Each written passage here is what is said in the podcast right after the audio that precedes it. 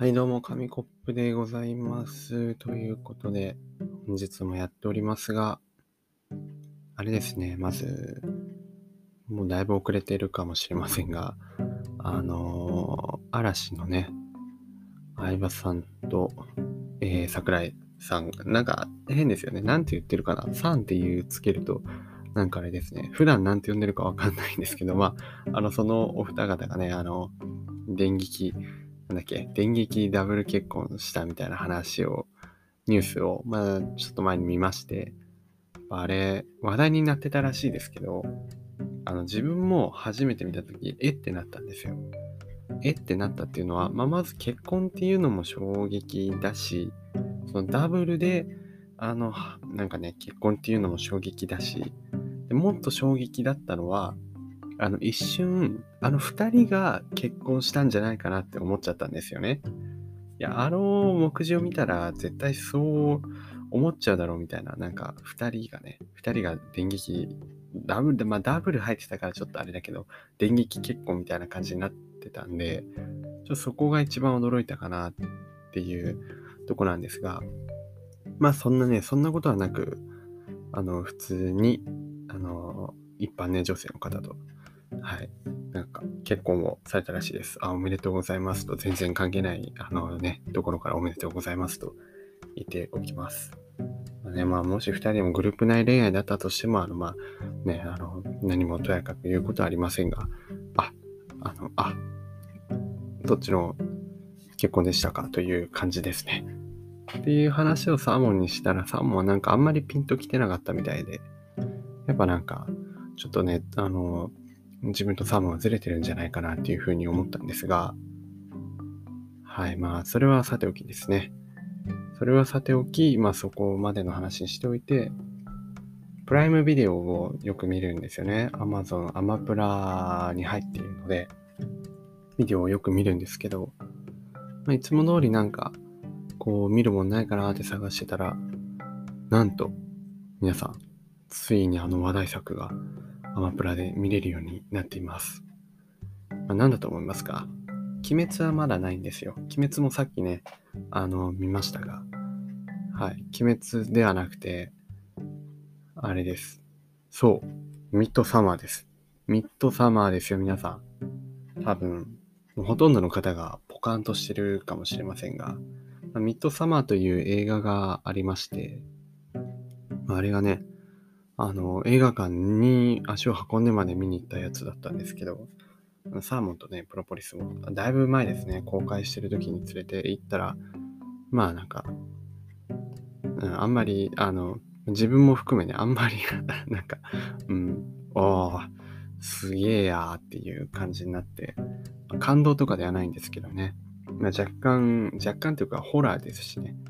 新しい感覚のホラーっていう感じですね。だいたい暗いところで、そういうね、怖いことって起きるんですけど、明るいんですよね。一日中明るい日が沈まない白夜の場所で繰り広げられる最高ホラーみたいな。なんかあれありましたよ。あの、新しいジャンルみたいな、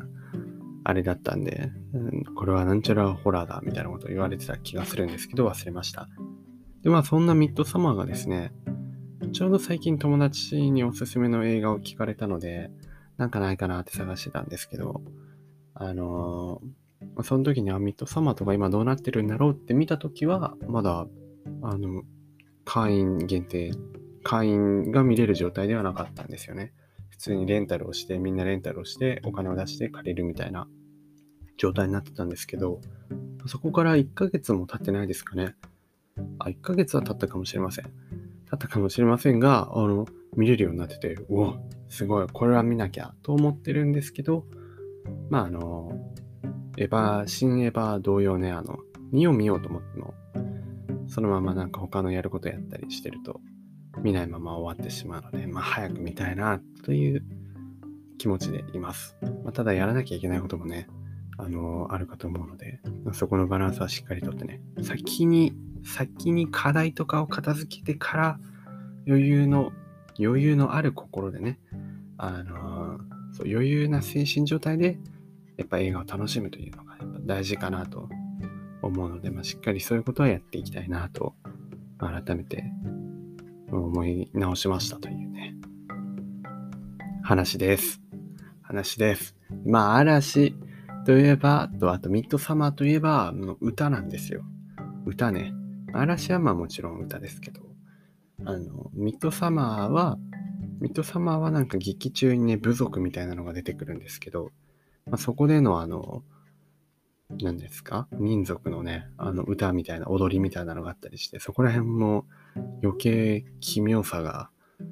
あの、奇妙さをね、かき立てる演出なのかなって思うんですけど、それが結構良くてですね、まあそのまあ二つの共通項、歌についてなんですけど、最近あの、 Stay って曲が流行ってますよね。あの、ジャスティン・ビーバーと、あの、誰だっけな？あの、ちょっと調べますよ。 Stay っていう曲めちゃめちゃ流行ってますよね。洋楽なんですけどね。えー、ザ・キット・ラロイ。ラロイなのかわかりませんが、ザ・キット・ラロイさんとジャスティン・ビーバーのステイというね、曲が流行っています。その中にですね、歌詞にあの、ファッフ、ファッフという、ここでもあえてね、あの、ちゃんと言うのは避けますが、ファッフ、FU、フン K のファッフという単語が出てくるんですよ、歌の中に。で、まず最初に聞いたのは、あの、普通の音楽のアプリですね。それで聞いて、で、最近テレビで聞いたのかな？テレビで聞いたときに、そのサビのところがあるんですけど、そこのファフっていうところがあるんですよね。歌の。で、そこが丸々音が消えるんですよ。で、で、で、みたいな感じになって、え？っと思ったんですよね。まあそこでなんで違和感感じたかっていうと、あの、普通に音楽アプリの方で聞いたときは、何ですかね。普通に言ってたんですよ。まあ言い方はあるかもしれないですけど、普通に言ってて、で、まあ歌詞を見ると、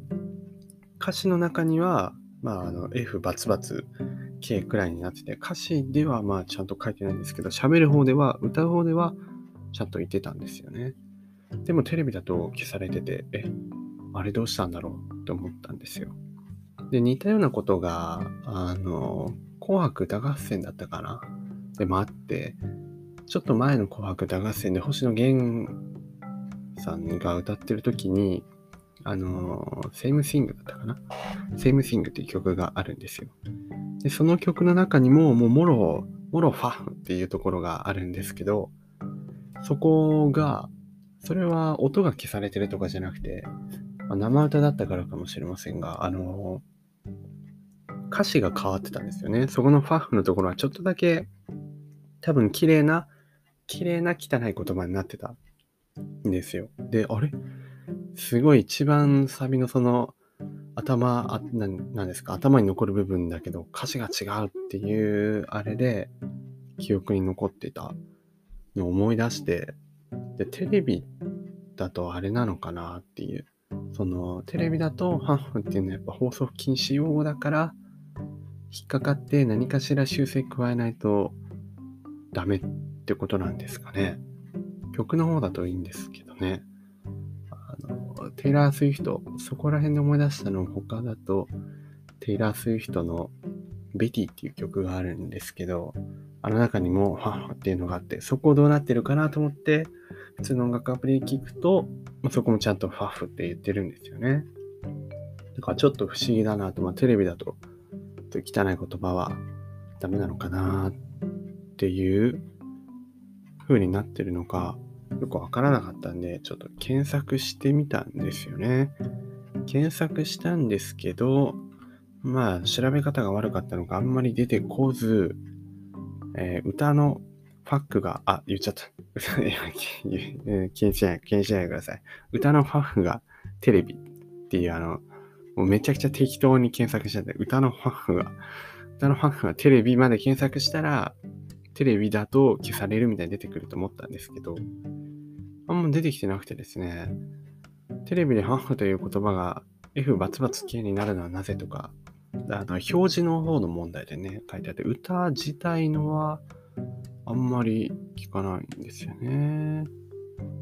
ちょっとあの、そのまま知恵袋をね、ちょっと辿ってみますか？